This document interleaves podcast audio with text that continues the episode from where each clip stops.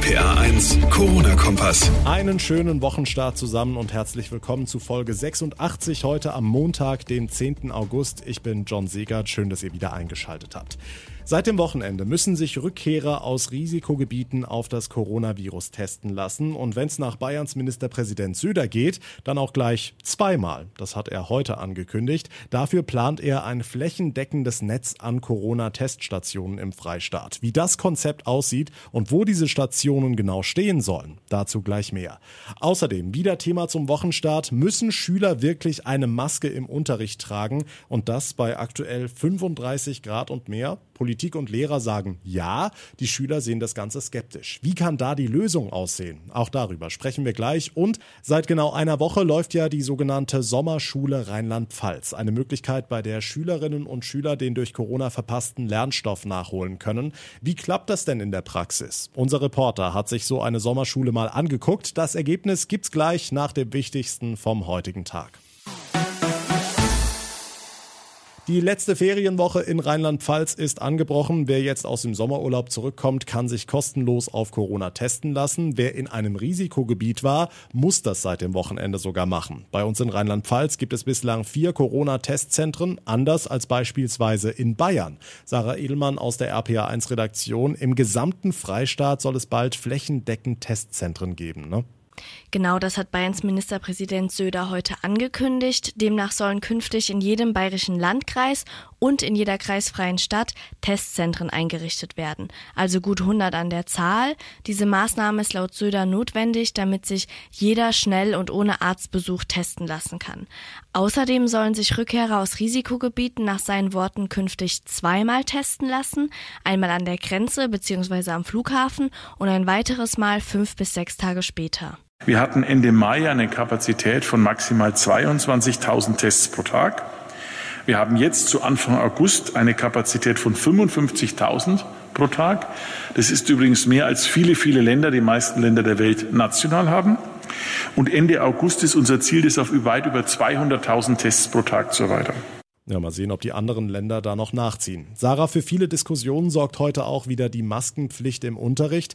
Es gibt diejenigen, die sich strikt dagegen wehren und andere, die solche Maßnahmen gerne hätten ja und sogar gerichtlich durchsetzen wollen. Ein Bürger in Hamburg hatte beispielsweise geklagt und eine Maskenpflicht im Unterricht für Schüler und Lehrer verlangt, aber ohne Erfolg. Das Hamburger Verwaltungsgericht sagte, dass ja Schutzmaßnahmen getroffen würden. Der Deutsche Lehrerverband hält die Maskenpflicht im Unterricht dagegen für unabdingbar. Verbandspräsident Meininger sagte der Passauer Neuen Presse, wer vollen Unterrichtsbetrieb wolle, komme an der Maskenpflicht nicht vorbei. Anders sehen das Schülerinnen und Schüler. Gerade bei der Hitze aktuell könne niemand im Unterricht mit Maske sitzen und lernen, hört man von etlichen Schülervertretungen aus ganz Deutschland. Wie das in der Praxis funktioniert, werden wir ab übermorgen in NRW sehen. Dort müssen Schüler an weiterführenden Schulen auch im Unterricht den Mund-Nasenschutz tragen. Und das bei weit über 30 Grad. Okay, werfen wir noch einen Blick auf die Fußball-Bundesliga. Derzeit ist ja noch Sommerpause, aber im Herbst soll die neue Saison wieder mit Zuschauern in den Stadien starten. Zumindest wenn es nach den Clubs und den Fans geht. Aber auch dazu hat sich Markus Söder heute ziemlich skeptisch geäußert. Genau, er kann sich volle Stadien im Herbst überhaupt nicht vorstellen. Vielleicht sei das im Laufe der Saison möglich, so Söder, aber noch nicht im September. Es sei auch nicht klug, zum Schulbeginn im Herbst zusätzlich nochmal 20 oder 25.000 Leute in Stadien sitzen zu haben. Für die letzte Augustwoche will Söder in Absprache mit dem Bund eine Ministerpräsidentenkonferenz einberufen, bei der die Bundesliga dann thematisiert werden soll. Dankeschön, Sarah Edelmann. Was ist heute sonst noch wichtig? Hier ein aktueller Überblick. Die Weltgesundheitsorganisation rechnet damit, dass es immer wieder zu steigenden Corona-Zahlen kommen wird. Man kann es eine zweite Welle nennen, man kann es eine zweite Spitze nennen, man kann es nennen, wie man will. Sobald man den Druck von dem Virus nimmt, kommt es zurück. Das sagte heute wörtlich WHO-Experte Ryan. Die Organisation erwartet in dieser Woche das Überschreiten der Marke von 20 Millionen Infizierten. Die USA wollen einen möglichen Impfstoff gegen das Coronavirus mit dem Rest der Welt teilen, allerdings erst, wenn sie selbst ausreichend versorgt sind. Sobald dieser Bedarf gedeckt sei, rechne man damit, dass diese Produkte der Weltgemeinschaft zu einer fairen und angemessenen Verteilung zur Verfügung stünden, heißt es aus dem Weißen Haus. US-Präsident Trump hatte erst kürzlich von der Möglichkeit gesprochen, dass es noch vor der Präsidentschaftswahl Anfang November einen Impfstoff geben könnte. Das sehen Experten allerdings skeptisch.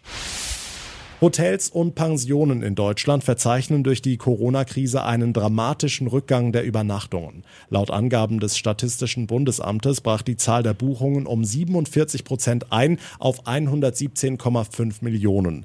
Besonders stark leiden demnach Stadt- und Tagungshotels, weil etliche Messen, Kongresse und Tagungen immer noch nicht stattfinden und damit auch viele Geschäftsreisende ausbleiben. 38 Grad und mehr und heute auch Start in die letzte Ferienwoche in Rheinland-Pfalz. Das heißt Halbzeit bei der Sommerschule. Bei diesem Nachhilfeangebot nach den Corona-Schließungen stehen viele angehende Lehrer ja das erste Mal alleine vor der Tafel. Wie hat das geklappt? RPA1-Reporter Marius Fraune hat sich das mal in Saarburg angeschaut. Freitagmittag, kurz vorm Wochenende, draußen schon rund 30 Grad. Trotzdem arbeiten die Schüler noch konzentriert mit. Die Nachwuchskräfte, wie der Trierer Lehramtsstudent Philipp Gräser, scheinen also einen guten Job zu machen.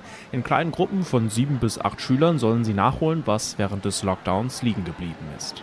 Ja, man hat es schon gemerkt, dass bei bestimmten Aspekten, gerade wenn es um so Basics geht, wie Brüche umformen oder so, also alles, was so im Kopfrechenbereich ist, da war dann vieles, was sehr stark eingerostet war. Dabei müssen die angehenden Lehrer ganz viel improvisieren, erklärt mir Fabian Kees aus Irsch. Das bereitgestellte Lehrmaterial vom Bildungsministerium passt nämlich nicht immer. In Mathematik ging es dann einfach nicht, das wurde dann zu komplex für die Kinder, habe ich nach der äh, Woche unterbrochen, habe dieses Material dann beiseite gelegt und konnte dann hier an der Realschule bloß in Saarbrück Bücher holen und konnte dann effektiv und gezielt an den Kindern arbeiten. Das Fazit nach der ersten Woche, die Sommerschule hilft Schülern und den Lehramtsstudenten. Viele wären bei einer Wiederholung im Herbst wieder mit dabei. Vor allem gestern hat man dann nochmal gemerkt in einer Stunde, da habe ich gemerkt, ja, das ist genau das, was man später machen will mit den Kindern und deswegen, das ist für uns als Studenten eine gute Sache, wenn wir uns praktische Erfahrungen sammeln können. Super Sache auch für die Schüler. Dankeschön, Marius Fraune. Und damit komme ich zum Ende der heutigen Ausgabe. Wenn euch der Podcast gefällt, dann wäre es sehr schön, wenn ihr ihn abonniert, da wo ihr mir gerade zuhört. Und ich freue mich natürlich auch sehr über eine Bewertung bei iTunes. Mein Name ist John Segert. Ich wünsche euch einen schönen, heißen Restmontag. Wir hören uns dann in der nächsten Ausgabe wieder. Bis dahin eine gute Zeit und vor allem bleibt gesund. Der RPA 1 Corona-Kompass.